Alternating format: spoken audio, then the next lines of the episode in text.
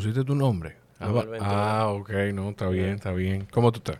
Todo bien. Qué bueno, qué bueno. Ya arrancamos. Ah, sí, sí, sí, de una vez. sí, déjame, vamos a darle, déjame darle un toquecito ahí. No, hombre, no hay que. Ahí. Ahí. Sí, ahí te oigo mejor. Eh, sí, sí, sí, ahí ya. Ya la gente está acostumbrada. Yo te tengo ahí, te veo ahí. Ok, asegurándome que todo está en orden con esto, que no quiero que me pase nada. Dime, ¿cómo estás? Todo bien, realmente contento de estar aquí en el espacio.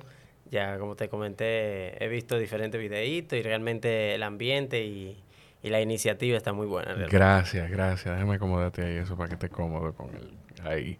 Eh, no, gracias, viejito. Yo, yo estoy familiarizado. Yo no sé, yo creo que estaría mal decir que con tu trabajo, porque yo sé que tu trabajo no es solamente el humor, pero estoy familiarizado con algo de tu trabajo. Eh, y, y, y, nada, o sea, para mí es chulísimo también poder tenerte aquí y poder contar contigo y que, tú me dijeras que ya, ya habías visto algo. Mira, eh, hay muchísimas cosas con las que yo quiero hablar, de las que yo quiero hablar, pero primero, tú eres profesor de teatro. Eh, sí, soy profesor de teatro. En la escuela pública no de teatro. O sea, de algunas eh, asignaturas que se vinculan con la actuación. Ah, porque tú, o sea, tú, das, tú eres profesor y profesor de teatro. Exacto, yo soy docente en una escuela pública eh, y también profesor de teatro así de forma independiente, para adultos sobre todo. Ok. Sin experiencia, que quieren explorar eso por primera vez y lo hacen conmigo, el, curso. Ok, y, y el, mira, yo no sabía que tú eras docente. ¿De, qué niveles? Eh, bachillerato. Bachiller. Ay, Dios mío. más picante. y, sobre todo estos de esta generación. Entonces, por ahí voy.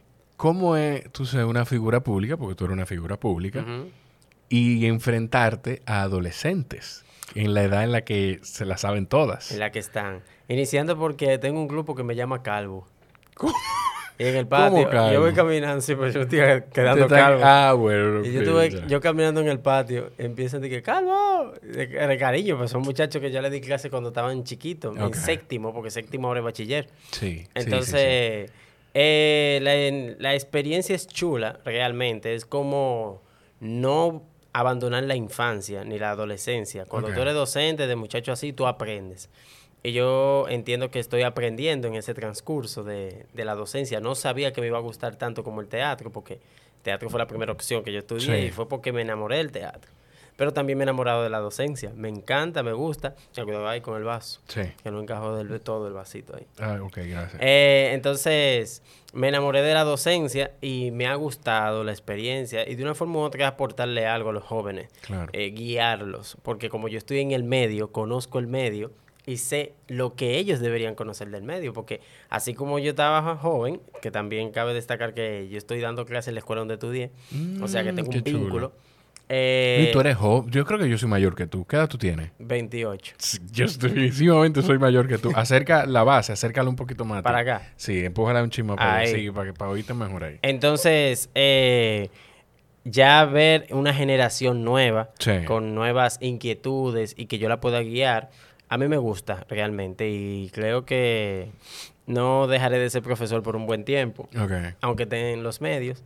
Porque es una forma también de estar en contacto con, es como un cable a tierra, es como un cable a tierra. Exacto. Es como que estoy en los medios, pero tengo que ir a trabajar con muchachos el otro día. Sí, sí, sí. Y es chula realmente la experiencia. Tú, tú dijiste algo y a mí me llama muchísimo la atención eso, que tú eres de los valientes que te gustaba la actuación en el teatro y tú, o sea, tú eres genuinamente licenciado en teatro. Sí. ¿Cómo, cómo, cómo fue ese proceso de de tomar la decisión de, ser licenciado en teatro? Bueno, mira, mi primera idea era estudiar publicidad. Porque yo le entro al dibujo en, la especialidad de caricatura, sobre todo. Entonces, cuando yo estaba ahí, hice una obra en el liceo y me gustó esa reacción del público, de que el público se riera con todo lo que yo hacía. Y ahí yo dije, mira, tengo que estudiar teatro. Pero yo estaba buscando actuación enfocada en cine.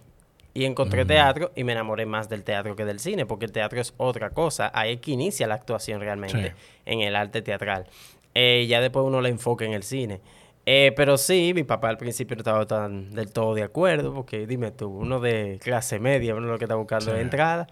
Eh, pero después él fue a mi graduación de bachillerato y yo hice una dramatización ahí cómica Y eso era el cierre de la graduación. Y, como él veía que todo el mundo se movía para adelante para grabarme, y, y después los padres de los otros compañeros me saludaban y me felicitaban, eso le gustó a él. Y él dijo, mira, pues estudialo porque parece que te gusta eso. y entonces él de una forma u otra ahora ver los recortes de periódico, lo cual, de esa cosa. Y una forma de saber que está orgulloso de que uno de sus hijos cumplió lo que quiso y lo está ejerciendo. Tú dices tu papá, ¿tú, tú creciste nada más con tu papá? O... No, no, no, con mi papá y mi mamá. Realmente, pero mi papá era el que estaba como puso resistencia, claro. Sí, realmente, porque mi mamá siempre ha estado como eh, al, atenta a que yo hacía dramatizaciones en la escuela. Porque yo vengo haciendo personajes, sobre todo femeninos desde que yo era un niño, de 11 años, 12. Yo me ponía una bata, unos rolos y hacía dique de una vieja. Sí. Y eso se fue haciendo también en el bachillerato y después de ahí ya, em, al estudiar teatro, empiezo ya como a formarme, a aprender las herramientas como para crear personajes y así sucesivamente. Ok. Y, y era tu papá le ponía resistencia, le puso resistencia en principio al tema de hacer personaje de mujer. ¿De dónde tu papá? ¿De aquí de la capital? Sí. No, de San Francisco, pero se crió aquí. Bueno, pero, pero es de allá y se crió ahí. bueno, y nació allá. San Carleño, oye eso. ¿Le puso algo de resistencia a, al ¿Tú sabes que personaje de mujer? Yo creo que no, porque mi papá tiene una vena cómica también. Okay. El tema es que mi papá no es comediante de profesión. pero mi papá es el típico amigo que, por ejemplo, eh, tú sabes que entre los amigos existe como una cierta... Una eh, libertad de bullying. De, no de ah, bullying, de, claro. de que, güey, de mano floja, güey. Sí, sí, sí. Entonces yo siempre veía yo tengo eso. Un amigo, yo tengo un amigo que desde que yo lo... Desde que nos vemos, lo primero que yo hago es pellizcarle una tetilla. Ah, oye. O sea, así. Eso, eso Entonces mi papá se cogía con la nalga.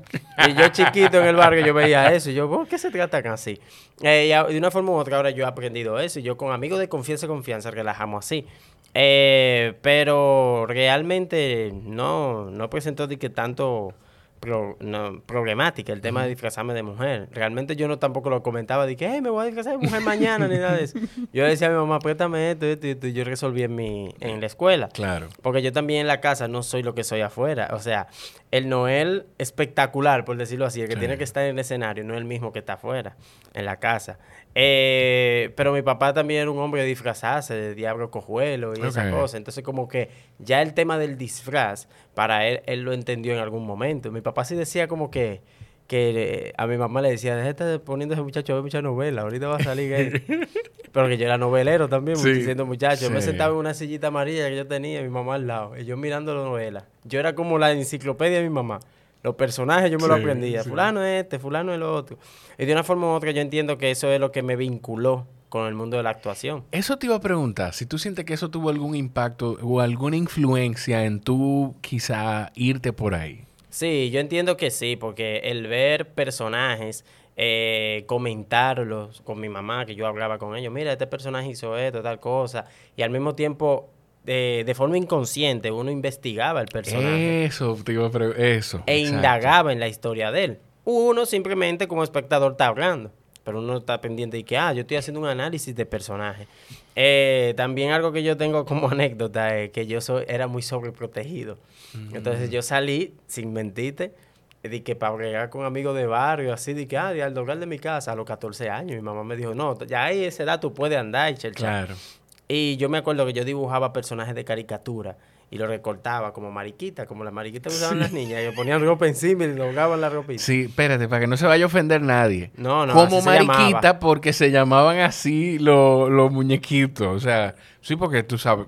sí, sí, estamos en, en, otra era. Sí, sí, sí. Entonces ahí yo empecé de una forma u otra a vincular eso, por eso es teatralidad totalmente. El jugar con papeles y crear historia en base a, muñequitos que tú ves. Claro, claro. Y, y, lo de los personajes me llama mucho la atención porque yo, bueno, tú me corregirás, pero para que un personaje surta algún efecto y tenga algún impacto, debe venir con una historia. O sea, ese personaje no puede decir, yo soy Verónica, por decir el, el, de, la pasante. el de la pasante, y, y simplemente ser Verónica ya. Verónica tiene que tener una historia.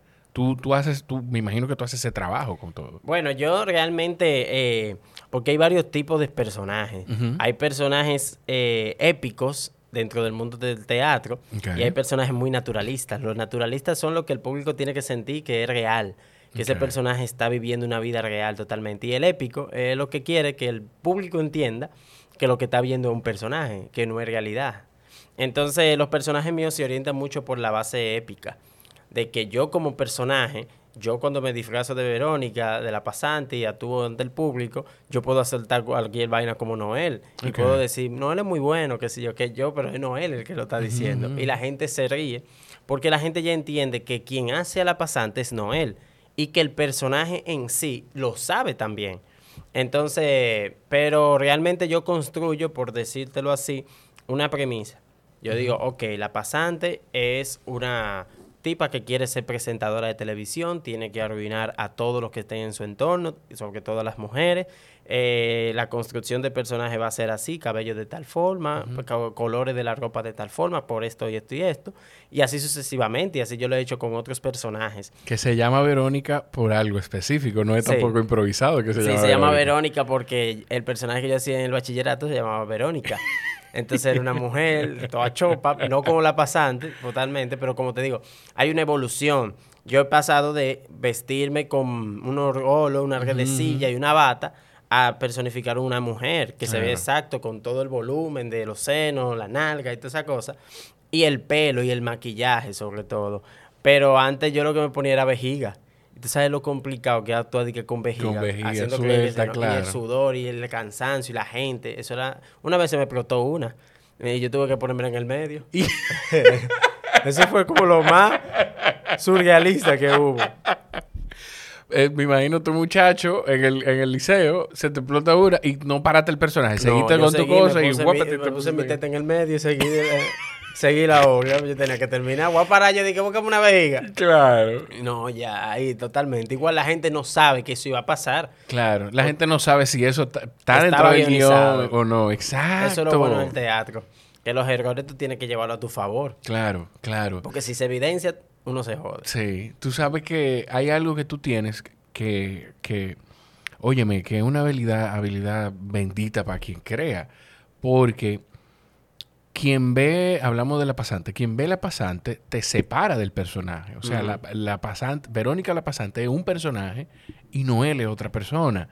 Eh, tú estás haciendo ahora Foquito. Sí. Y tú tienes meses, yo creo, quizás haciendo el personaje. Yo no sé si tú tienes un año ya. No, no. Tú tienes meses, haciendo el personaje y la gente te separa ya de ese personaje. De hecho, tú hiciste algo muy chulo en tu, en tu cuenta de Instagram, que imagino que estará en YouTube también que fue, hay, hay otro personaje que es de ese mismo entorno, que tú lo pusiste a, a, en un diálogo frente a cámara. Yo lo que hice fue ponerme la máscara y crear como un doble efecto de que había otra persona ahí, pero era yo mismo. Entonces fue muy interesante hacer eso porque yo primero grabé a, a Monopoint, por decirlo así, y después Escuchando yo tenía el coso aquí ah, y, escuchaba todo lo que yo había grabado. Y tú le ibas respondiendo a eso. Exacto, y, antes, eh, y anteponiéndome a lo que yo había dicho, pues ya yo me acordaba. Claro. Escuchando, yo dije, ah, yo dije tal cosa, y yo iba hablando, hablando, y miraba así como a los lados, ya yo sabía que el cuerpo estaba ahí. El efecto fue genial porque no se nota como que hubo un corte. Pero sí, yo creo que tengo esa ventaja de que los personajes son muy diferentes a mí. No, y, y, y, no nada más eso. Lo que te iba a decir es que tú tienes, los personajes son muy diferentes a ti y tú tienes una condición en el habla y que todavía con eso la gente se olvida de que Noel Beltura es que está haciendo esos personajes. Eh, sí, hay gente que me dice que yo actuando no se nota, que yo soy media lengua. Es como, como ¿Quién es? Julián. Julián eh, eh, eh, es Gago. Pero Julián Oroduro. Cuando canta es Luis Miguel. Sí, sí, sí, bueno, Luis Miguel no. Pero sí, es verdad.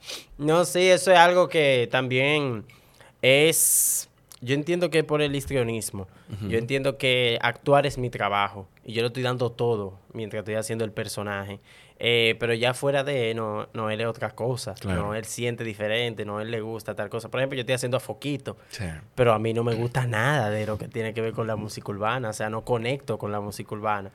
Eh, en sí, que yo ponerme a escuchar y que Dembow del Alfa, alfa. muy difícil. Yo sé quién era Alfa, se le reconoce su trabajo y su trayectoria, pero yo no escucho al Alfa. Sin embargo, tengo que eh, elogiar y como se dice aquí, lambé y decía, ay, el alfa es mi pastor. Oye, lo que yo digo es que el alfa es mi pastor. Y nada me faltará. Y nada me faltará dentro del personaje. Yo vuelvo el alfa un dios.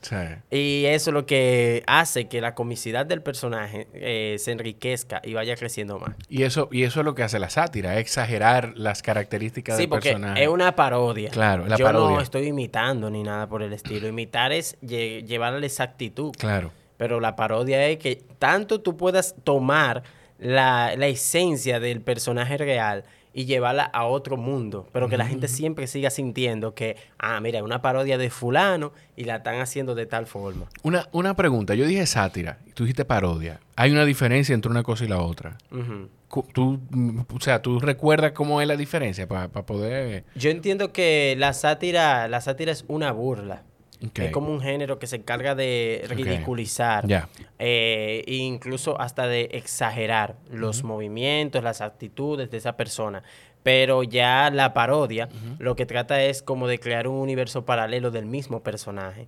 Por ejemplo, de Foquito, yo estoy creando un universo paralelo. Monopoint, luego quién sabe si surja otro, y así sucesivamente. Pero la gente sabe que es una esencia de Santiago, más que nada. Claro. Lo único que, por ejemplo, yo me cuido mucho a, nivel profesional de que yo no use el nombre de, que de Santiago, ni de Alofoque, ni nada por el estilo, sino que yo creé eh, juego de palabras en base a la originalidad del personaje, a quién es, a, el real, por decirlo así. Ya, hay, hay, una pregunta que yo te tengo de eso, pero la tengo que separar para que la gente no entienda que específicamente por eso que te lo estoy diciendo. Ojalá acordarme. Yo digo estas cosas para hacer ese ejercicio y que no se me olvide. Eh, curiosidad también. Te, ¿Tú estás tomando agua? Yo estoy tomando un traguito de whisky. ¿Por qué tú no tomas? ¿Por, ¿Tiene que ver con la docencia o simplemente no? No me gusta. Creo que... Qué bueno. Eh, Dios no, me puso ese chiste de, saborear la, qué bueno. la bebida realmente. Tengo como ese problema. No, es una bendición. O sea, es una bendición, claro, pero qué sé yo. Tú sabes, dentro de un coro, yo sé que Eduardo siempre dice que bebe un traguito aquí. Uno ve. Aquí yo no lo voy a decir a nadie. uno ve, hombre. Acompáñame. Oye, como que un velorio. ¿Y yo cómo que acompaña? Eduardo, eh, Eduardo, Eduardo representaría la imagen de lo que sería como que el demonio en esa, en el angelito y el demonio. Eduardo, es loco. Eduardo una vez eh, estaba dándose su trago en el comedy y él subió al comedy de calzo. Mentira. Y al otro día le dijimos, loco, ¿y qué ¿por qué tú subiste de cárcel? Yo subí de cárcel. No. Y eso fue una risa y risa, pero es todo lo contrario a mí. Sí, sí, sí. Mira, una, una cosa, ¿cómo como actor, cómo tú manejas el tema del ego? O sea, un actor lo tiene, no lo tiene, y lo pienso también desde, desde la pasante, porque quizá, bueno, de hecho, en principio, la gente no te reconocía a ti sino que la pasante. Me imagino que si tú tienes algo de ego también te golpea un poquito, ¿no? Bueno, mira, yo, eh, yo tengo una diferencia ah, con relación a otros comediantes. El que es comediante y solamente se enfoca en esa área, tiene una batalla con sus personajes. Por el simple hecho de que quien se puede popularizar es el personaje y no el comediante en sí. Pero yo antes de ser comediante soy actor. Y la fascinación de un actor es que sus personajes tengan identidad propia. Entonces eso es lo que pasa con la pasante. Yo me escudo dentro de los personajes. A mí no me gusta de que la, la fama, ni me gusta estar cerca de cámara. Yo me pongo nervioso cuando estoy en, en canales. Y yo, ¿y qué es? ¿Qué es lo que te pasa? ya estoy harto de estar en canales. Eh, pero en teatro no. Entonces ya es otra esencia, ya el que se enfrenta ante un público y crea un personaje, ya yo me siento contento sabiendo de que la gente dice, ay, pero tú eres el que hace la pasante, eh, tal cosa. Hay muchos que me dicen, no importa que no te reconozca como Noel Ventura, no, no importa, porque al final, aunque sigan viendo a la pasante, saben que hay alguien detrás, tú. Entonces yo lo que le doy el protagonismo a los personajes, los, los personajes crezcan. A nivel tal vez de mercadeo, la manager no le agrada tanto la idea, pero yo lamentablemente soy actor, tú ves, y yo disfruto eso. Y es una forma, de una forma u otra, es como una herramienta de no ser egocéntrico a, un máximo nivel, porque todos tenemos ego. Claro. Yo disfruto que a mí me piropen el personaje y que me escriban y me dicen, ah, mira esto, tal cosa, pero así yo mismo yo le respondo. Cualquier persona que me escriba por DM y me dice, mira, a mí me gustó tu personaje, me da recomendaciones, me dice, ah, esto, tú deberías hacer tal cosa yo se lo agradezco porque es una forma de tener y cultivar la humildad, de darte cuenta de que tú no lo sabes todo. Con Foquito me pasa. Todos esos fans de Santiago me tiran a mí, me dicen, mire, él hace tal cosa, él dice esto, siempre te, ha faltado que tú digas tal cosa. Desde que hice Monopoly, dice, el líder dice tal cosa, te falta decir eso. Entonces, la gente me da información. Pero entonces eso sí te alimenta un poquito el ego. O sea, tu ego se alimenta quizá en el mejor de los sentidos. Yo no sé si, eso, esto puede ser positivo, pero se alimenta quizá entonces con los personajes. O sea, tú lo que prefieres es que, se le alimente el, ego al personaje. Exacto. Es que el personaje sea el protagonista y yo no. Porque yo rehuyo a eso. Ahora en el escenario, cuando Noel está haciendo chiste, ya es otro Noel el Noel que le gusta que le aplaudan, el Noel que le gusta que, se, que la gente se ría ahí en el momento. Pero ya a nivel de creación de personajes, yo me enfoco mucho en eso, porque es como que tú estés construyendo un edificio y, y, al final ese edificio sea el más visitado en toda la ciudad. Tú te llenas y te dices, hey, pero quien lo hizo fui yo. Sí, sí, Entonces eso es lo que pasa. Cuando la gente me escribe, hay madre que me dice, la mi, mi niña es loca con la pasante. Y yo, una niña. Entonces ya de una forma u otra yo me doy cuenta que hasta el personaje está alcanzando un público al cual no fue concebido. Claro. Y eso alimenta el ego. Ok, ok. Y me, me, me, suena lo de lo de que los fanáticos de Santiago te escriban y te digan. Él hace, o sea, que te, ayude, te ayuden a alimentar el personaje. Eso habla muy bien de cómo tú lo haces porque yo creo que si hay un, un, personaje de, de redes sociales o un celebrity eh, que, que, tiene fanáticos. Bueno, ahí él tenía una fama hace unos años que era el Ecuadrón, no sé, ¿cómo era? Eh, eh, ¿El coro de la maldad? No, no, no, no. Él había, no, no, no, que antes, antes él mandaban a cancelar, a tumbar cuenta. Mm. Eh, el, el Ecuadrón de algo, no sé. Y porque los fanáticos son fanáticos. O sea, lo que, quien, la gente que es fanática de los foques es fanática de los foques. Sí. Entonces, que te estén alimentando el personaje habla bien de cómo tú lo haces. Claro, también es que yo no hago el personaje con un fin de, de, de querer ir donde él. Ni siquiera con el objetivo de yo caerle en gracia. O sea, yo lo estoy haciendo porque eh, eh, el personaje tiene su historia la creación de Foquito se debe a que yo soy de los espectadores que veo a Santiago y yo digo, coche, pero este panel loco, eh, qué sé yo qué. Entonces, de una forma u otra, tratar de entenderlo es entrando a su mundo. Entonces, Foquito me ayuda a mí a crear un, un universo paralelo en base a su personalidad y yo entrarme ahí y entender el por qué hace eso, entender por qué dice tal cosa. Y eso es lo que me ha ayudado a mí ahora a entenderlo y a visualizarlo de otra forma. Eh, porque, porque, o sea, él es un ser humano y cada ser humano tiene una actitud diferente. Obviamente, yo como actor tengo que entender que quién es Foquito y si Foquito no comparte los mismos ideales que Noel, no di que, ay, porque ya yo estoy haciendo Foquito y eso está pegado, yo tengo que estar oyendo música urbana cada gato. No necesariamente, la gente no tiene que saber que yo no oigo eso y que sin embargo estoy haciendo un personaje que le encanta eso. Eh, entonces yo entiendo que Foquito nació con el objetivo de enseñarme a aceptar a Santiago. Ok. Por decirlo ah, así. espérate, espérate. Porque esto, es profundo, ¿eh? Esto es profundo. Esto es teatro. Pero sí, sí, sí, sí, sí. Esto es lo que me encanta. Entonces fue un tema de quizá tú primero tú dentro de tu humanidad dices, tú, lo estás humanizando. Y tú dices, conchale, pero yo no estoy tan de acuerdo con este tipo con algunas cosas, pero déjame ver si yo dentro de este personaje lo puedo entender. es, por ahí que va. Y de una forma también, o sea, los personajes se hacen con el objetivo de que la gente entienda lo que sucede de esa persona y que esa persona también se reconozca. Eh, que esa persona se pueda ver eh, en ese personaje y decir, yo soy así, o sea, ¿por qué lo está haciendo de tal forma? Que se investigue, porque los personajes hacen alusión a otras cosas. Es poniéndote un espejo. Exacto. Claro. La pasante hace una alusión a lo que a lo que son las comunicadoras que están en los medios y no deben estar. Sí, sí, sí, Entonces, mucha gente. Eso es como, como esta muchacha. ¿Cómo que se llama? No, no, no sé. No, no, no, no, tú. Este vaina es tuyo. No, no, no, yo relajado. Tú sabes que cuando yo hice a la pasante en el 2017, en el DM me empezaban a mandar fotos de mujeres. Dije, mira la pasante, esa hermana de la pasante, esa otra pasante. Y yo de ahí, toda esa información la cogía y la nutría y hacía esto. Porque el público te da contenido. Pero entonces, te hago una pregunta. eso que te pasó con el, en, ese, en el 2017 cuando tú empezaste a ser la pasante, mm. que te señalaban a esas personas, ¿Tú empezaste de alguna forma a mirar a esas personas también como para alimentar la pasante? Claro, la pasante nació de, la idea de una. No me acuerdo quién exactamente porque tengo dos en mente.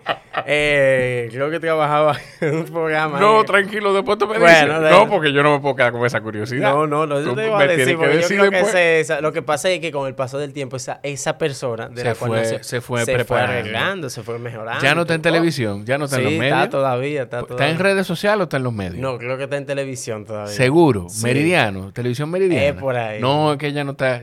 yo creo que sé de quién tú estás hablando. pero no, por lo menos una de las dos personas que tú estás pensando.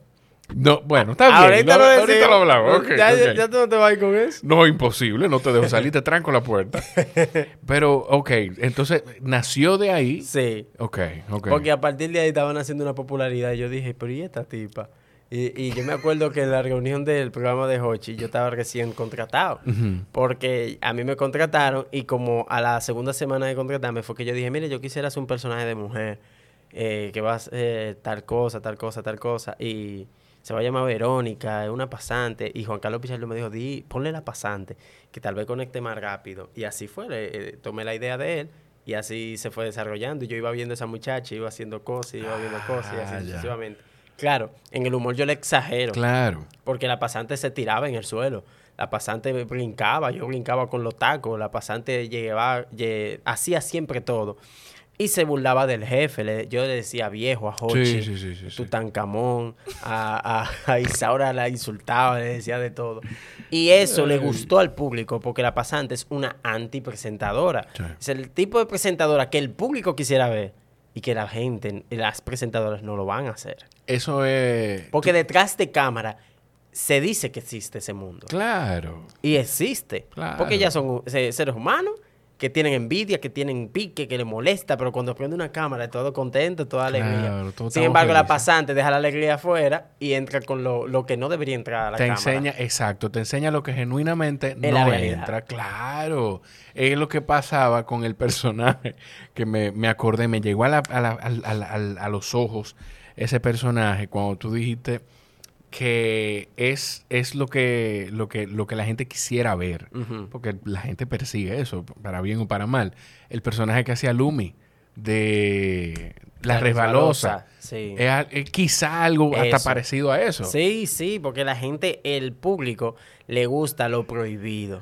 Entonces, en la televisión está prohibido insultar a los jefes, está prohibido saltar con ocurrencias. Eh, Hay que eh, ser políticamente correcto. Exacto. Entonces, la pasante visualmente es una mujer, no se ve un hombre disfrazado. Porque si yo, por ejemplo, yo al principio, eh, en el primer capítulo yo hice la pasante, yo tenía pelo en el sobaco.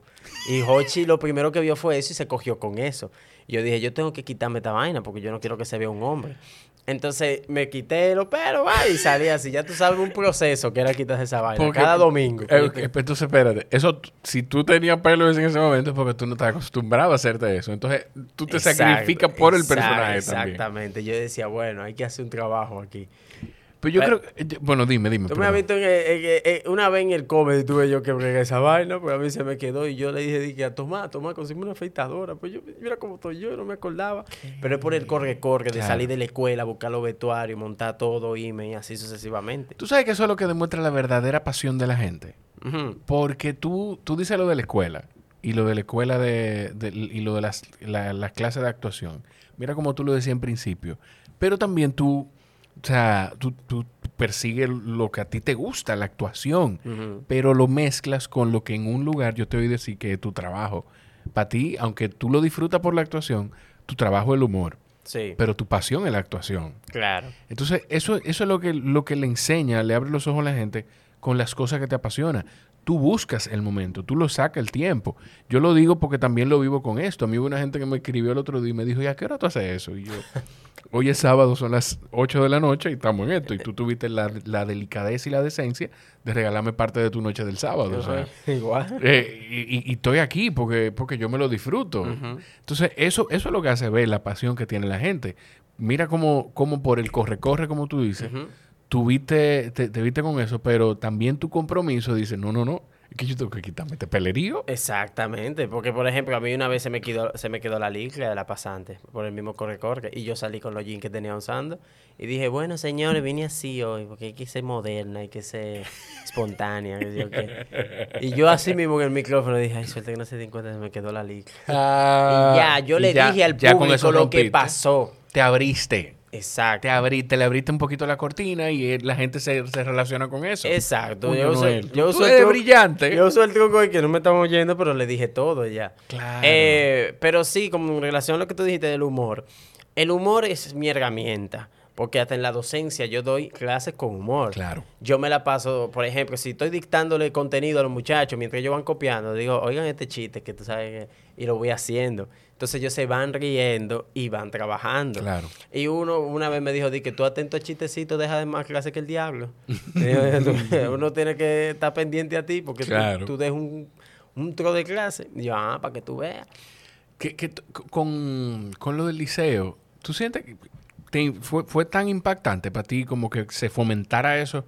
Porque mucho de la actuación que tú, que tú dices, de lo que tú hablas de tu base de actuación, viene de actuar en el liceo. Sí. ¿Dónde, dónde era? ¿Se puede decir? Eh, sí, se llama Liceo de Estados Unidos. Ah, pero espérate. ¿Qué? El liceo, ahí en la México.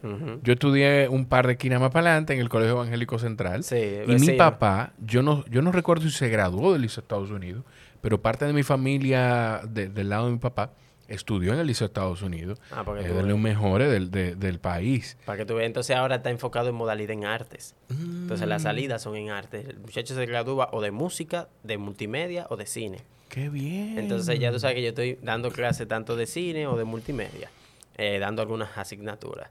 Pero sí, o sea, la actuación nació allá, en el liceo. Ya. Eh, y de una forma u otra, yo entiendo que a la juventud de ahora lo que le hace falta es tal vez su toque de humor y que con el humor educar, porque ya estamos viviendo una generación que no es la misma la tuya ni la mía. Claro.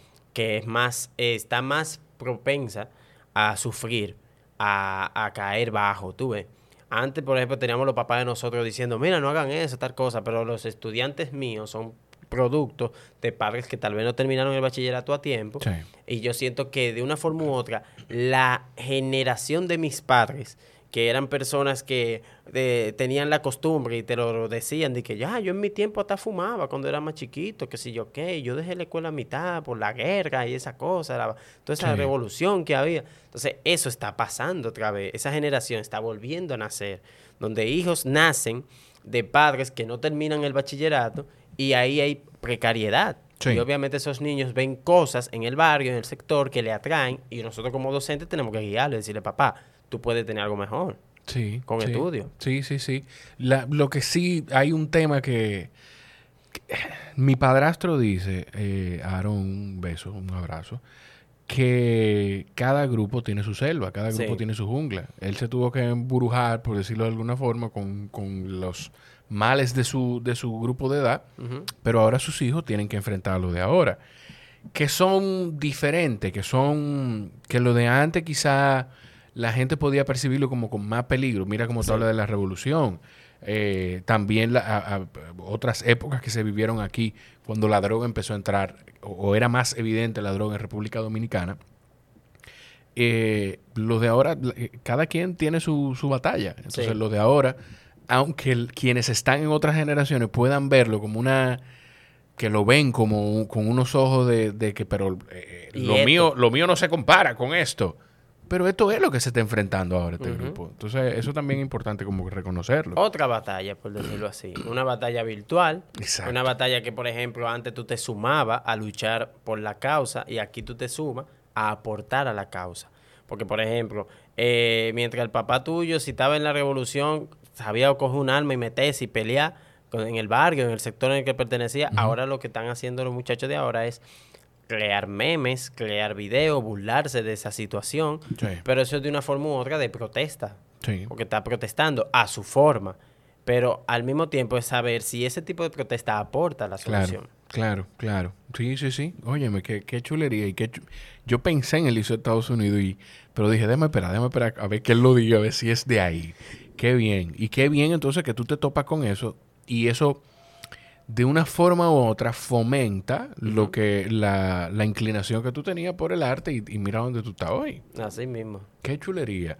Mira, y entonces el, humor tú, tú, lo llamas como una herramienta, pero desde joven tú sabías que esa iba a ser tu, tu, herramienta o, siempre fue la actuación y simplemente te topaste con el humor. Te lo digo por el tema de los, del, perdón, del concurso de chistes eh, de la guagua. que, que, no sé si tu motivación fue, déjame entrar por aquí y, y después voy desarrollando lo otro, o, conchole, qué chulo que está esto, déjame entrar. Tú sabes que yo siempre supe que yo iba a estar inclinado en el humor. Ok. Porque yo, mi sueño era ser comediante. Mm. Cuando yo era chiquito. No era ser actor. No, ser comediante.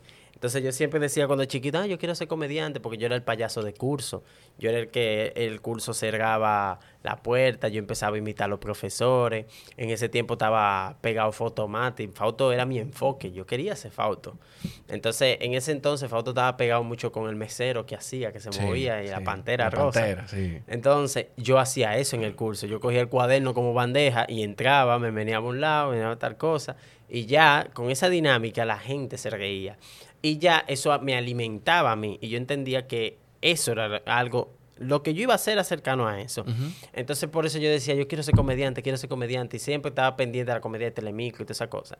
Eh, ya después que yo entro al bachillerato, pues tengo otro enfoque. Ya yo lo que quiero es ser actor, porque ya yo sé que es el que hace reír, el que interpreta personajes, se llama actor.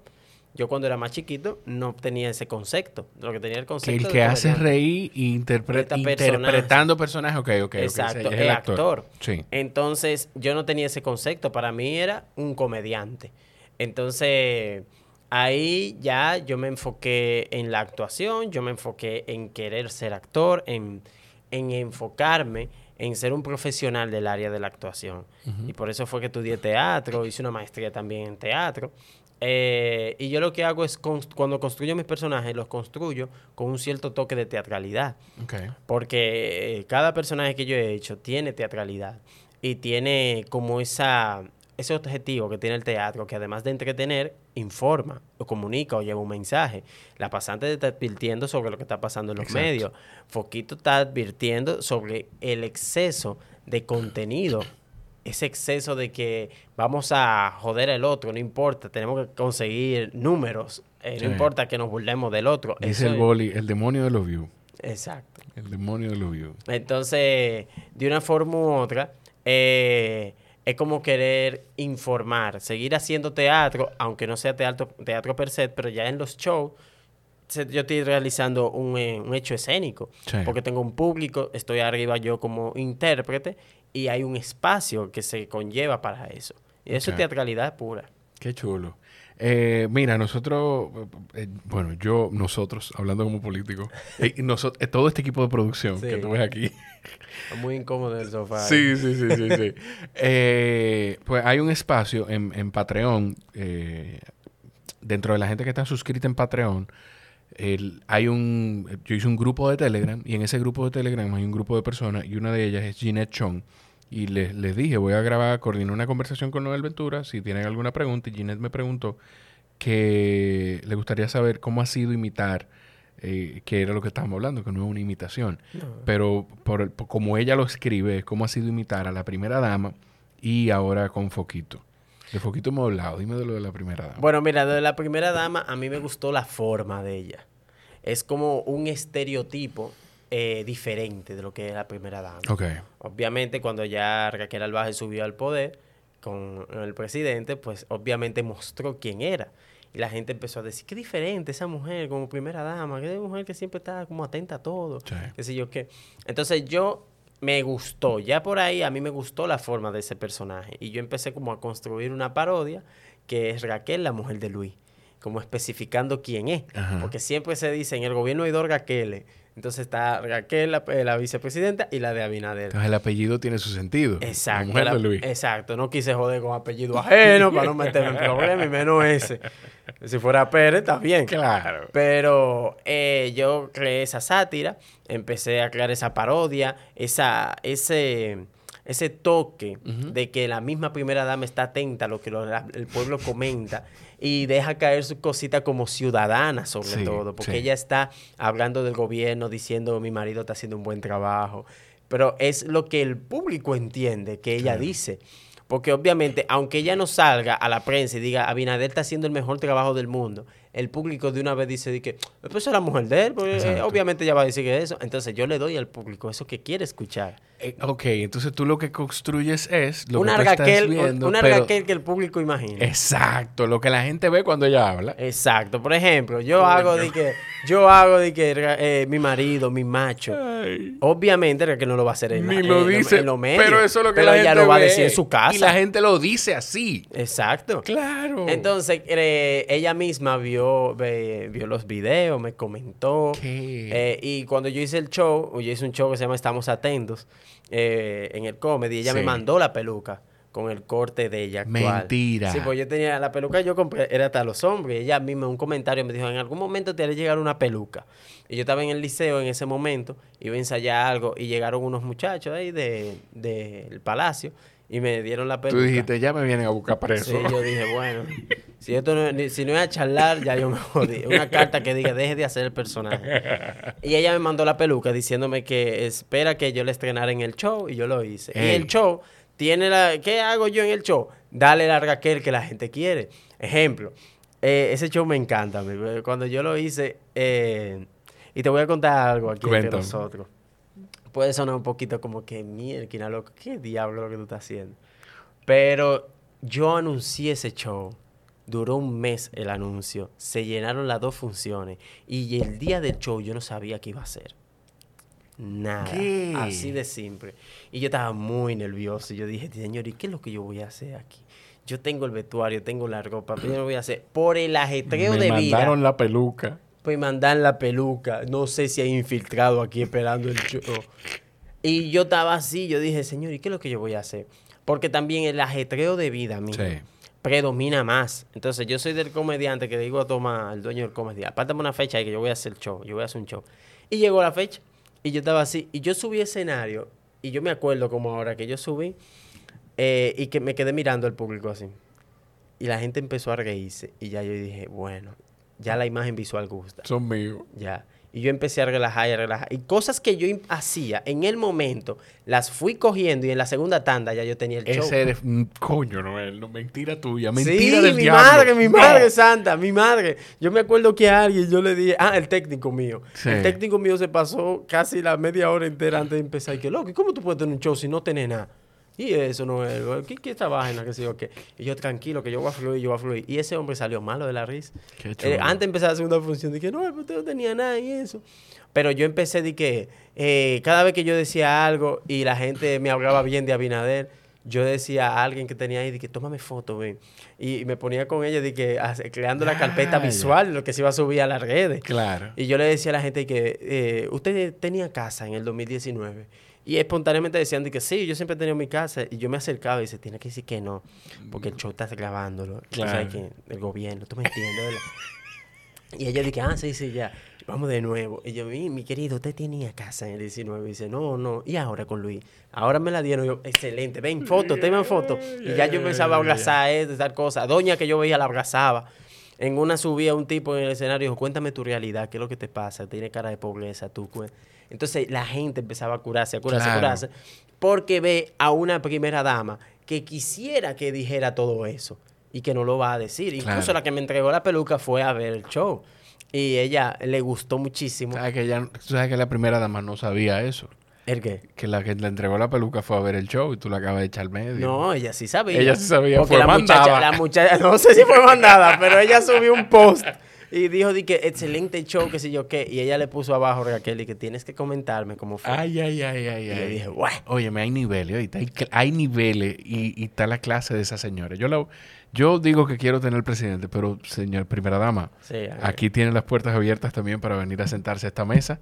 Yo taparé lo que la firma de Eduardo para que usted no se me escandalice. La vamos, a, la, vamos a, pintar. ¿sabes? Sí, sí, sí. sí una buena pintura.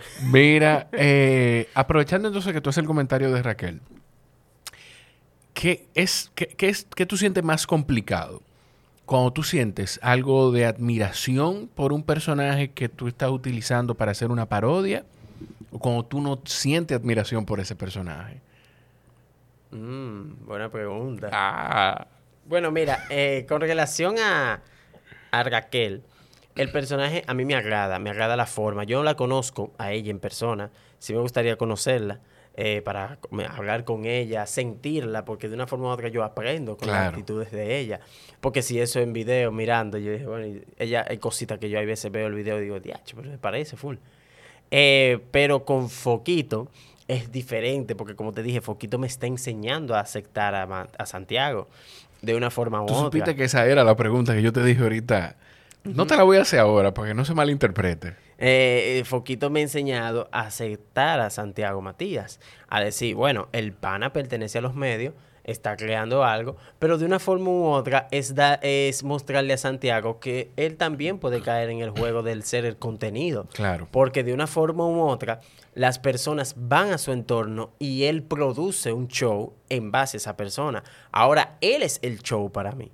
Él es la inspiración de este personaje. Y el público se ríe del foquito porque no puede reírse de Santiago.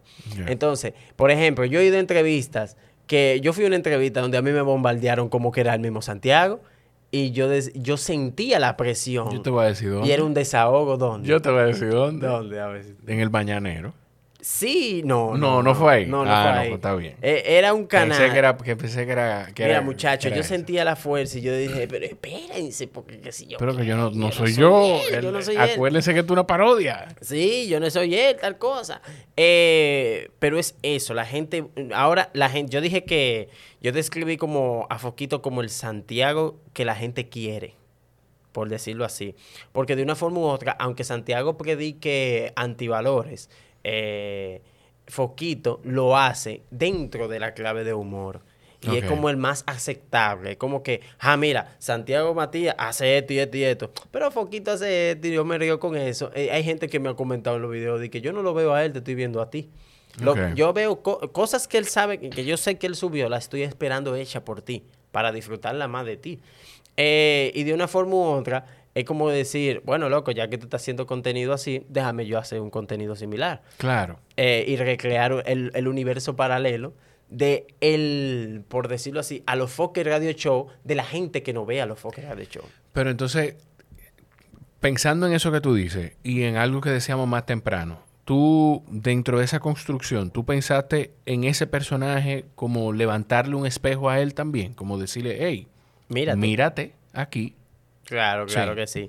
Y siento que, y no lo hice con malicia, sino con el hecho de, de, ser actor. Yo soy actor profesional.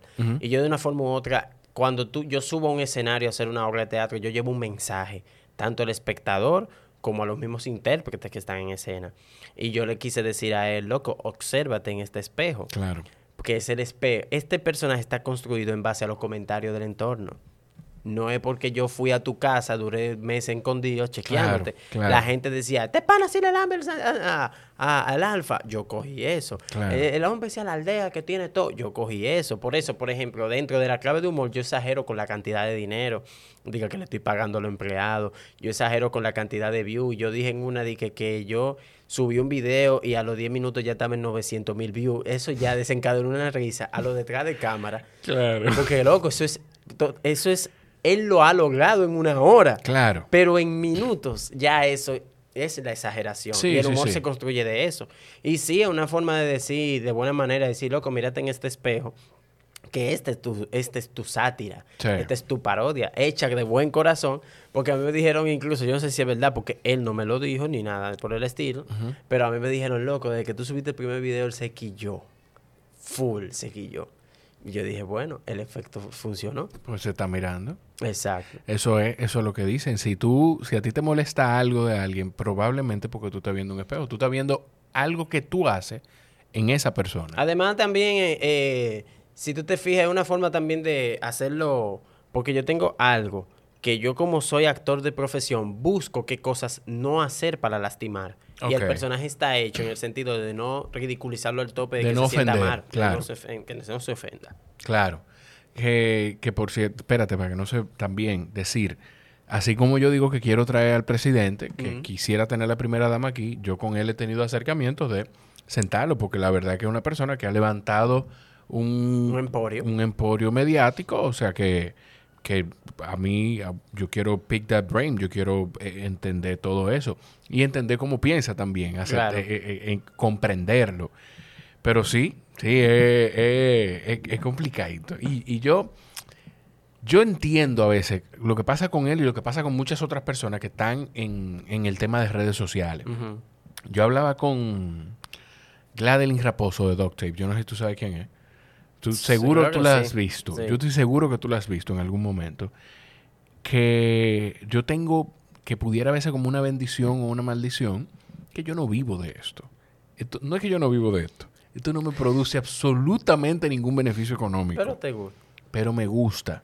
Entonces, que no depender económicamente de esto hace que yo no me preocupe por, por, por pescar, por que no me, que no me pique el demonio de lo vivo, por, por citar al boli otra vez. Y, y eso, pero eso me pasa a mí, que no dependo económicamente de esto. Entonces, con él y con muchas otras personas pasa que su ingreso económico es de la cantidad de views que reproducen. Por eso yo digo que entiendo un poco su sistema y el de otras personas.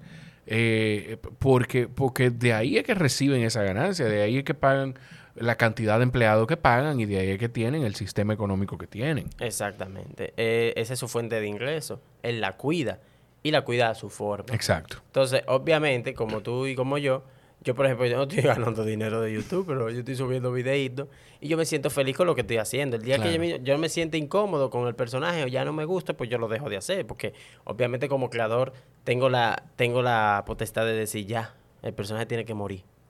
Y simple. Claro. cae. ¿Qué, ¿Qué es eso que tú haces que la gente que está en tu entorno y no, y no hace y no trabaja con las cosas que tú trabajas no entiende? ¿Qué es eso que yo hago? Eh, bueno, yo, yo pudiera decir que el hecho de trabajar el ridículo, o sea, de verme como si fuera una caricatura, de que la gente pueda visualizarme como si fuera un niño, a pesar de que yo tenga una edad de 28 años, de que la gente me entienda y me visualice como alguien que hace ridiculeces, que hace loquera. Y tal vez hay gente que dice, ¿por qué este muchacho hace esa vaina? ¿Por qué este muchacho salta con esas cosas? Pero es mi, es mi profesión. Yo, me, yo me formé en una profesión que me lleva a no tener miedo a verme ridículo. Entonces, sin embargo, tú, si yo te muestro, te subo a un escenario, tú puedes tener miedo, friquearte y decir, espérate, no, no, no, bájame, bájame. Es lo mismo. Cuando tú me subes a mí, yo me lo como el escenario. Entonces, es eso. Yo entiendo que el, mucha gente no entiende que yo tengo derecho a, a, cambiar de voces, a cambiar de entonación, de que si yo estoy hablando con alguien, yo decidí que... Ah, y, y la gente disfrute eso y se ría de eso. Mis estudiantes. Mis estudiantes son el público más sincero que yo tengo. Claro. Porque los jóvenes y los niños no mienten. Ellos no mienten. Si ellos entienden que un disparate es un disparate y te lo hacen saber. Eh, entonces, por eso yo me vivo en constante presentación. Ser profesor es un personaje. Sí. Yo estoy creando un personaje de profesor. Tienes que conquistar a ese público para poder sembrar algo en ellos. Un personaje de profesor yo estoy haciendo. Por ejemplo, yo, eh, obviamente, estos muchachos en la adolescencia lo que están en, enamorarse. Claro. Cuando yo veo muchachos que están de una de otro curso y una de otro curso, yo de una vez hago eso de lejos y hago y, mm", y ya ellos empiezan a reírse. Pero ya sabe que yo lo ubiqué. Ya en el aula, si ese estudiante no me está dando buen rendimiento, yo mismo digo, de que, y así que tú vas a llegarle a fulana, no, hombre, no. Y yo mismo hago, de que, que espérate, me pasé, que sí o qué. Y los mismos muchachos se curan y me dan contenido, pero tú sabes lo de fulano ahora, que sí o qué. Y ahí empezamos, dentro de la dinámica de entrar a su mundo, a que se crea esa empatía entre eh, docente y estudiante, que yo siento que se ha perdido. Con el paso del tiempo y con el temor de no eh, caer en, lo negativo, de que un profesor se pueda ver como un acosador o algo así. El profesor ahora tiene miedo a ser empático con el, con el estudiante. Claro, claro. ¿Y tú no has tenido algo de resistencia con esa forma de enseñar? ¿En qué sentido? Que me digan, mira, no haga eso. Sí, que quizá, que quizá, porque aunque... El, qué vaina, yo voy a caer en algo. es, que esto no es, porque no es, no es un afán de señalar, pero el sistema educativo dominicano es muy tradicional. Muy tradicional. O sea, tú no te imaginas lo feliz que a mí me hace escuchar que en el ISO de Estados Unidos ahora hay técnicos en arte, que la gente sale en multimedia, en actuación y todo eso. Mira, yo hice un diplomado en, educación. Eh, si mal no recuerdo, creo que era educación virtual, porque fue en medio de la pandemia.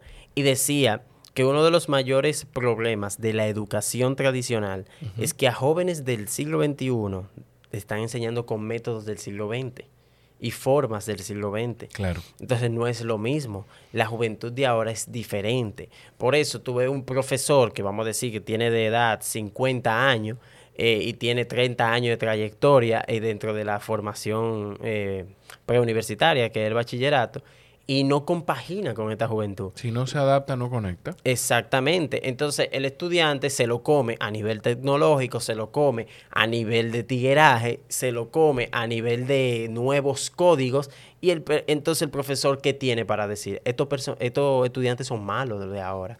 Pero no es que son malos, es que no son los de tu tiempo. Entonces tú tienes que viajar al tiempo de ellos. Por ejemplo, a mí, ellos pueden hacer un malo coro a un docente viejo de estos de 50 años que dice, ah, esto, esto, no conoce la computadora, empieza a desconectarle algo, cable, la ponen en algún sistema que ellos no entienden, se friquea. A mí no me lo hacen. Claro. Porque yo me como el aparato. Entonces yo trabajo la virtualidad y ellos obviamente piensan dos veces en hacerme una broma a nivel virtual, porque ellos dicen, no, por favor, no, él sabe de esa cosa y él sabe usarla. Claro. Entonces, entrar al mundo. Y también hacerle saber al estudiante que tú quieres entrar al mundo, porque el estudiante cuando se siente que tiene el conocimiento y tú se lo estás pidiendo, ellos se sienten importantes. Y dicen, conchole, déjame explicarle. Entonces, eso cuesta, porque el docente de ahora eh, le cuesta entender y le cuesta aceptar que el estudiante es más avanzado que él. Y eso es una realidad. Eso es una realidad. O sea, el, para mí, el proceso virtual no funcionó del todo bien porque el estudiante se comía la virtualidad y el docente no. Y el estudiante se la pasaba en un constante divareo, por decirlo así, de que, ay, este docente tengo que esperar que se adapte para yo aprender. Entonces, eso hace una, crea una problemática. Si tú me dices que los profesores, eh, vamos a decir, de larga trayectoria, se sustituyen por nuevos, en el proceso virtual hubiese funcionado mejor. Porque hay un tema de que dice, bueno, este conoce lo que usa una máquina, este conoce lo que es Zoom, este conoce lo que es Excel, pero realmente quien se formó en el proceso virtual fueron los docentes, no el estudiante. Sí. ¿Quién, El real estudiante se volvió el docente. Eso es. Porque tú, si tú le pones una persona que maneja esas, esa, esas herramientas, pues tú eliminas un punto de fricción. A mí me pasó, yo me, yo retomé la carrera universitaria eh, durante pandemia. Y una de las profesoras con la que yo mejor conecté era una que lo primero que ella hizo cuando le cogió el piso a Zoom fue poner, ella ponía fondo de pantalla. Ah, ya tú sabes. O ponía o una playa, o ponía un... Una de las últimas... Eh, Luz, yo no me acuerdo su apellido, profesora, pero la quiero mucho y le, y le tengo muchísimo respeto. Pero era una persona y ponía lo último que puso fue como la Vía Láctea detrás. y el tipo de conversaciones que uno tenía con ella. Pero tenía esa apertura de... De querer entrar al mundo. De querer entrar al mundo y aceptar que hay cosas que ella no manejaba, que sus estudiantes sí. O sea, que no te hablaba, porque lo que pasaba, eh, lo que pasó incluso en mi época, con muchos docentes, yo tuve la dicha de, de toparme con muy buenos facilitadores, pero lo que, me, lo que pasaba en mi época, incluso en, en, mi primer intento en la universidad, es que te hablaban de aquí arriba. Los maestros te hablaban desde un podio, desde, desde, desde la altura hacia abajo. Y ahora tú con lo que conectas es con una persona que te mira a los ojos y te hable en la misma línea de visión. Sí, porque también es que estos estudiantes viven en un mundo virtual. Entonces viven en un mundo de redes sociales. Por ejemplo, a mí los estudiantes se toman muchas fotos conmigo. Ellos con el celular, yo puedo estar revisando algún registro o algo así. Ellos se ponen así de una vez a crear memes o a, hacerme zoom con la cámara y yo no te digo, ¿cuál es esa vaina? ¿Qué sé yo qué? No, porque entonces yo me lo voy a poner en mi contra. Claro. Si yo veo eso como algo natural, es muy difícil que él, ese personaje me haga daño o ese estudiante me diga de que no, ah, vamos a burlarnos de él porque se, se puso de, de, de, de, malo con nosotros. ¿sí? Claro. No, y así mismo, en el chat de los cursos, tú tienes que ver cómo yo hablo con todos esos muchachos, parecemos amigos de infancia. Entonces, eh, eso de una forma u otra crea un vínculo entre ese profesor que tú lo ves también como un amigo que se te puede acercar para decirte, eh, aconsejarte sobre problemas tal vez familiares o que ellos te dicen, mira, profesor, estoy pasando tal cosa y eso, porque se te acercan. Entonces, eh, la red social, las redes sociales como Instagram, hace que haya más cercanía entre, entre las personas y ellos buscan eso ellos buscan que, por ejemplo, el docente, si hace una foto, la comparta en su red social. Por eso que cada vez que yo hago fotos de mis estudiantes, yo lo subo y, yo le digo mis hijos. Yo siempre lo digo mis hijos. Yo lo trato de, esa forma. Eh, sobre todo para mí, porque es una forma de no hipersexualizar a, a las estudiantes, sobre todo. Pone esa barrera. Exacto. Créeme que ellos son mis hijas y que yo le digo hija y ellas me dicen padre. Él me dice, padre, venga acá. Entonces me siguen donde sea. Hay profesores que me dijeron, tienes que tener cuidado con, con esas estudiantes, con esa abrazadera y esa cosa. Pero yo sé que yo no tengo malicia. Eh, y yo entiendo que ese, ese campo y esa barrera, yo soy el que decido romperla. Claro. Porque si yo, ah, si un estudiante me está enamorando es porque ya yo le hice una seña que le estoy diciendo, tú estás abierta. Tú le estás dando el paso, claro. Entonces yo entiendo que la juventud de ahora y el docente de ahora debe de caer en el juego del ridículo por decirlo así, porque la red social lo que te hace ver el ridículo. Muchas personas tienen miedo y tú ves los videos que suceden en escuela, pero si tú te preguntas por qué eh, ese video está ahí, es porque el profesor pasó dos cosas, o evitó quitar, eh, intentó quitar el celular o intentó que el video no se subiera.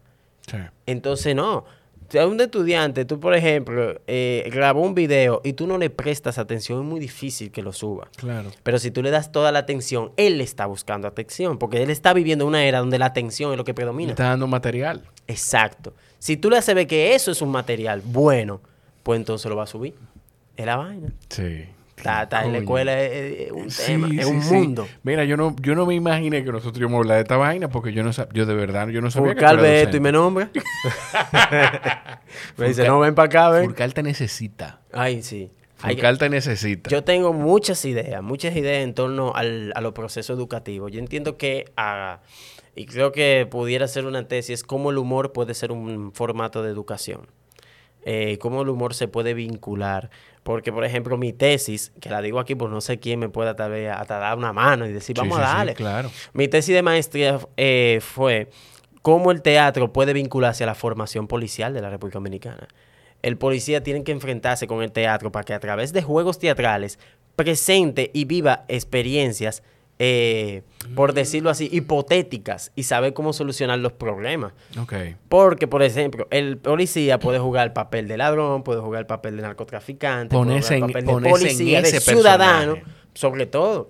Entonces, de una forma u otra, que imagínate en, en, un, en un aula con 10 rasos y que ellos estén realizando el ejercicio. Ah, tú vas a ser de ladrón, que sí, que mientras se ríen porque están ejecutando un papel que no es el normal, claro. ellos van a ver en algunos y evidenciar, exacto, y evidenciar sus errores y decir, nosotros no debimos hacer eso, debimos hacerlo de tal forma. Y es un método de aprendizaje. El roleplay, eso, es, eso es actuación. El roleplay es actuación. Y una Era dentro de, los temas de la tesis, el roleplay. Eh, y que al mismo tiempo ellos puedan realizar una presentación teatral para su familia, que la gente diga, wow, él es policía, pero tiene una venita de actor también. Claro. Porque eso, eh, eh, tú sabes que yo siempre he opinado que así como dicen en todos los barrios de delincuencia, en todo, todo delincuente tiene un talento. Claro. Y cuando tú se lo evidencias, y le dice, hey, qué ah, pero el talento tuyo. El delincuente lo piensa dos veces para seguir haciendo. Es que, es que mucha Busca esa aprobación. Porque el que delinque porque tiene algo que no lo han visto. Y es lo mismo que estamos hablando del, perseguir la atención. Quizá hasta un llamado de atención. Entonces, es que si tú... Eh, eso puede pasar. Yo estoy teorizando aquí. Yo no soy psicólogo ni mucho menos, pero quizá es un muchacho que tiene ahora 25 años, que cuando tenía 14... Quería ser actor. Eh, quería ser actor o quería ser locutor y su papá cuando lo vio con un cepillo en la mano hablando como si fuese un presentador de televisión, le dijo, esa pajarería tuya, paga y le dio una pecosa. Entonces, quizá mató un sueño y alimentó un delincuente, por decir algo. No tiene que ser con artes, eh, ni mucho menos, pero bueno, hoy, está llamando todo el mundo. Solicitado. Qué, locura. No, mi hijo, mi mamá y un amigo mío. Eh, mató, mató ese sueño y, lo que hizo fue alimentar el otro camino de decir, ah, bueno, pues está bien, me voy por aquí. Entonces, mucha, mucho de eso tiene que ver con, eso mismo. Tú dices lo de los policías y yo de una vez pensé en lo que eh, hasta entender eso mismo, de dónde viene quien delinque. Meterse en ese personaje pudiera provocar también que la policía entienda eso. Claro. Y reaccione de otras formas y, evite, no estoy comparándolo con un delincuente porque no tengo toda la información de este caso, pero evite los casos como lo que pasó con David de los Santos y lo que pasó con, con el, barbero de, Ocoa, creo. O sea, y como yo, por ejemplo, muchas otras personas. Yo, por ejemplo, en casos así de video de policía no comento evito comentar porque a partir de que yo hice la tesis tengo otra visión de los policías. Ejemplo, los policías son seres humanos y por la condición de policía pierden esa humanidad. Entonces, el ciudadano entiende que pueden decir, fulano de tal murió en la cárcel, murió de intoxicación. No, si en la cárcel hay cerca policía, fue el policía que lo mató. Porque entonces ya el policía ha pasado de héroe a villano algo que ha, provocado ellos mismos. Entonces, lamentablemente, quienes no son villanos se ven en esa misma sombra. Es como que yo estoy haciendo un casting para ser eh, el Joker y todo el que esté disfrazado de payaso sea Joker. Entonces los payasos dicen, no, no, nosotros venimos como payasos normales. Que no, no, no, ustedes es Joker, ustedes son el Joker. Pues el Joker es un payaso, ¿no? Entonces eso es lo que está pasando. Y cuando yo hice esa tesis, yo hice encuestas a policías de diferentes rangos, de diferentes eh, experiencias, de años de profesión. Y muchos decían, a mí me da miedo estar fuera y no volver. Yo me metí a esto por mi familia. Yo no quería ser policía yo entré con un sueño de ser policía y ya me da asco ser policía. Y te lo escribían a sí mismo. También hay falta, por ejemplo, problemas gramaticales. Ahí tú te das cuenta que hay una realidad eh, a nivel ortográfica. Eh, muchos decían que, que que el abuso de poder se siente cuando haces algo y el superior te indica que eso está mal y te lo hace saber de mala forma. Entonces yo dije, por favor, los policías van a maltratar siete mil veces a la ciudadanía si su formación, si su formación es a base de maltrato. Hay un, hay un tipo que yo sigo mucho, él es comediante, pero también es comentarista de UFC y tiene un podcast que se llama Joe Rogan. Entonces Rogan habla, cuando habla del maltrato policial en Estados Unidos, él dice, imagínate salir todos los días de tu casa despedirte de tu familia y no sabes si tú vas a volver. Porque tú paras un vehículo y tú no sabes si de ese vehículo, cuando tú te estás acercando a la ventanilla, lo que te va a encontrar es con 10 tiros. O sea, y eso es lo que pasa en los policías, incluso aquí en este país. Claro. O sea, expuestos a eso y sin la formación que deberían tener, sin la formación que necesitan tener para brindar ese servicio. Entonces, lamentablemente, el policía dominicano se ha creído el papel entonces el policía dice, ah, pero nosotros somos malos, pues vamos a ser malos. Claro. Entonces, lamentablemente, ya quitarle esa idea cuesta y da un trabajo. Eh, entonces, yo cuando propuse esa tesis y la defendí, los asesores me dijeron, es muy buena idea eso de que se puede implementar el Señor presidente, por favor. Estamos aquí. Venga acá. No, él tiene su plan y y, yo lo asesoro, yo lo quiero entrevistar, pero también lo puedo asesorar en términos de comunicación. que venga aquí, que yo le traigo la carpeta aquí. Aquí, aquí pueden, pueden venir juntos. Digo, no, es que no van a echar dos horas aquí. Uno sentado. No, que venga, que, venga un día. No, que venga un día Raquel. Ajá. La sentamos aquí, aquí tú la conoces, cosas, pa, bien. Y después que venga el presidente también. Y ahí también le presentamos la carpetica. Llévesela, estúdiela. Por favor. Y llámeme. Por favor. Porque eso también, de una forma u otra, abre eh, un campo laboral a artistas teatrales que existen mucho y que no tienen de dónde vivir. Entonces yo entiendo que es un aporte que yo, ojalá se desarrolle en algún momento. Está, muy interesante, está muy interesante y, y, y, es... Yo lo llamé el proyecto Teapol, Teatralidad Policial. Súper creativo. Sí. Como el policía llega a ser teatral. Sí, construye un cuerpo teatral en base al juego del teatro. Que eso puede estar dentro de la formación de ellos, como tú dices. O sea, e, ese roleplay y ese meterte en el personaje del narcotraficante, del ratero normal, del ¿Cómo tú pensarías, ¿Cómo tú pensarías como un narcotraficante? ¿Dónde tú te meterías? Sí. ¿Qué tú le, le dijeras a tu familia? Eh, y así sucesivamente. Juega el papel de una madre que tiene a un, a un delincuente escondido. ¿Qué tú dirías en base a ese juego? Coño, sí. Entonces, de una forma. No, yo no había pensado en eso. Papá, pero es que el teatro lo puede todo. El teatro lo puede todo. Te voy a llamar para una de esas clases, para, esas sesiones de, teatro. A mí, me llama la, a mí me llama la atención muchas cosas. La actuación es una de ellas. yo doy talleres para adultos. El próximo te voy a avisar. Te voy a. Porque ahí el final del taller es presentarse y enfrentarse a tu público. Nada más. Hacer la obra de una hora. Y tú sabes lo que es bueno que gente que entraron sin conocimiento y con miedo te están haciendo reír, haciendo un espectáculo que ellos dicen, mira, yo estoy haciendo reír y no soy comediante. Porque ellos dicen, ah, no, no, el para ti es fácil, pero tú comediante. Y no es verdad, el humor se construye. Mira, ya estamos casi terminando. Eh, pero no quiero dejar de preguntarte, ¿no te interesa el drama? ¿No te llama la atención el drama? Yo, yo creo que, yo siento que los humoristas, los comediantes, tienen, yo, lo, bueno, no quiero decir lo bueno de verdad, pero el que es comediante y tiene la habilidad de la actuación, yo creo que puede ser uno de los mejores actores dramáticos de este país. Bueno, yo he hecho drama en, en obras de teatro realmente, eh, pero mi fuerte es la comedia y es lo que me produce tanto una satisfacción emocional como también una satisfacción económica. claro. Porque dime tú, en el comedy no voy a presentar yo un drama, no va a ir nadie. No, claro. Pero eh, obviamente ya como actor, yo sé interpretar dramas, porque yo sé qué código lleva el drama qué forma de entonación se dicen los textos, eh, qué tipo de trabajo facial o corporal requiere un drama, porque mi cuerpo no puede estar en un estado cómico en una obra dramática. Entonces, cuando tú te formas en la actuación, el género es lo de menos. Ya tú sabes dominarlo en cada uno. Tú dices, ah, bueno, esto es una obra de drama, pues vamos a darle con drama, qué sé yo qué. Eh, y hay mucha gente que me decía que no, si yo te veo un drama, yo me voy a reír porque es muy difícil. Pero yo invité gente que decía eso y hubo gente que hasta lloró conmigo. Claro. Pero es la forma, es como tú desarrollas el drama. Jim Carrey, uno, eh, eh, un espectáculo en drama, por ejemplo. Yo le decía a mi mujer cuando tú llegas, yo, ahorita no él llegue y yo me río mirándolo y esa vaina, yo no quiero, yo no quiero que eso me pase. pues yo no me acuerdo qué estaba viendo y, y de verdad que no me aguantaba la risa. Eh, mira, no, tú no tuviste nunca ningún tema con, tu condición al hablar en, todo este camino. Porque, óyeme, qué, qué, qué, qué chulería que, que tú estás donde estás. Yo no sé si decir a pesar de eso, porque no deja de ser como, no deja de llamar la atención, pero la gente se olvida de eso. Tú sabes que yo me di cuenta, yo, que era media lengua allá en la universidad. O sea, yo no sabía que era media lengua ni nada de eso. Eh, y yo me di cuenta cuando hice, participé en el concurso del chiste.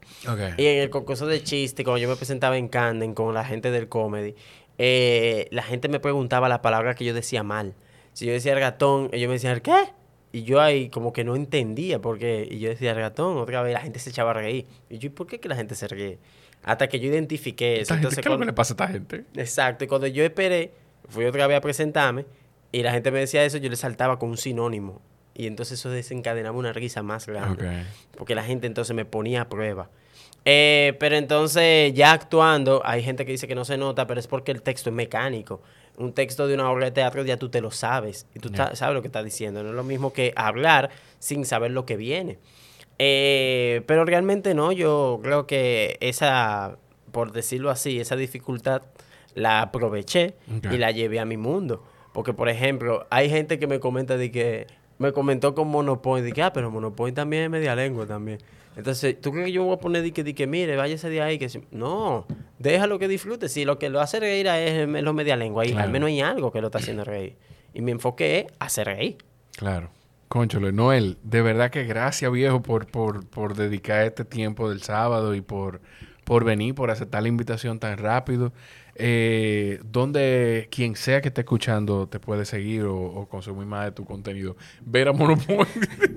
Monopoly. Coño, sí está fuerte. Sí, sí, sí, sí, eh, Yo me pueden ver en Instagram como Noel Ventura 11. Me pueden buscar por ahí en mi canal de YouTube, que ahora le estoy dando como su forma para eh, presentar eh, humor ahí. Okay. Eh, Noel Ventura, me pueden buscar ahí, pueden ver los videos de Foquito. Ya pronto vengo con algo con La Pasante, como una especie de, espectáculo eh, nocturno. Yo me imagino un talk show, un late show de La Pasante. Es por ahí que va, por ahí que va. Ya tú sabes. Y, con preguntas de las pasantes. Ay, ay, ay, ay, ay, ay. Obviamente con un enfoque cómico. Claro, claro de verdad que gracias por, por tu tiempo, gracias por, por venir, gracias por, por hacerme reír a mí y a todo el que consume tu contenido y por... Yo no, no lo dije dentro de la conversación, pero yo siento que lo que produce que tú tengas el ingreso económico y que vayas creciendo constantemente es que tú todo lo que haces lo haces desde la pasión y desde lo que tú disfrutas y lo que genuinamente te apasiona y lo que te hace moverte. Entonces, haciendo eso, el, por defecto, lo que llega son cosas buenas. Exactamente. Yo hago lo que me hace feliz y lo que no, no lo hago. Así de simple. Yo he sabido eh, rechazar picoteo porque yo entiendo que no va con mi enfoque. Y a mí me dicen, no, pero cógelo, tal cosa. no, es que no me siento cómodo haciéndolo. Claro. Simplemente. Y quien va a subir, y, y, y hay una diferencia entre un, vamos a decirlo así, una presentadora y un comediante. Y en el caso mío, mi herramienta es el cuerpo. Y si el cuerpo no está en un estado de, eh, de agradable a lo que va a hacer, pues obviamente lo voy a hacer todo mal. Y ya me ha pasado. Y por eso, a partir de ahí, he aprendido a, a cómo evitar esos encontronazos. Es así. Eh, nada, ustedes cuando vean el episodio, si se lo disfrutaron, por favor, la mejor forma que tienen de respaldarme es compartiéndolo en cualquier red social y si es en Instagram, etiqueten a Noel Ventura 11 cuando lo hagan. Y si quieren ir todavía un poquito más allá y apoyar y soportar un poquito más el contenido que yo hago aquí, vayan a patreon.com slash Jorge Chalhup. El enlace está en la descripción de este episodio. Noel, gracias. Un a ti por la invitación. A ustedes los quiero muchísimo. Gracias por estar ahí. Nos escuchamos en la próxima. Bye bye.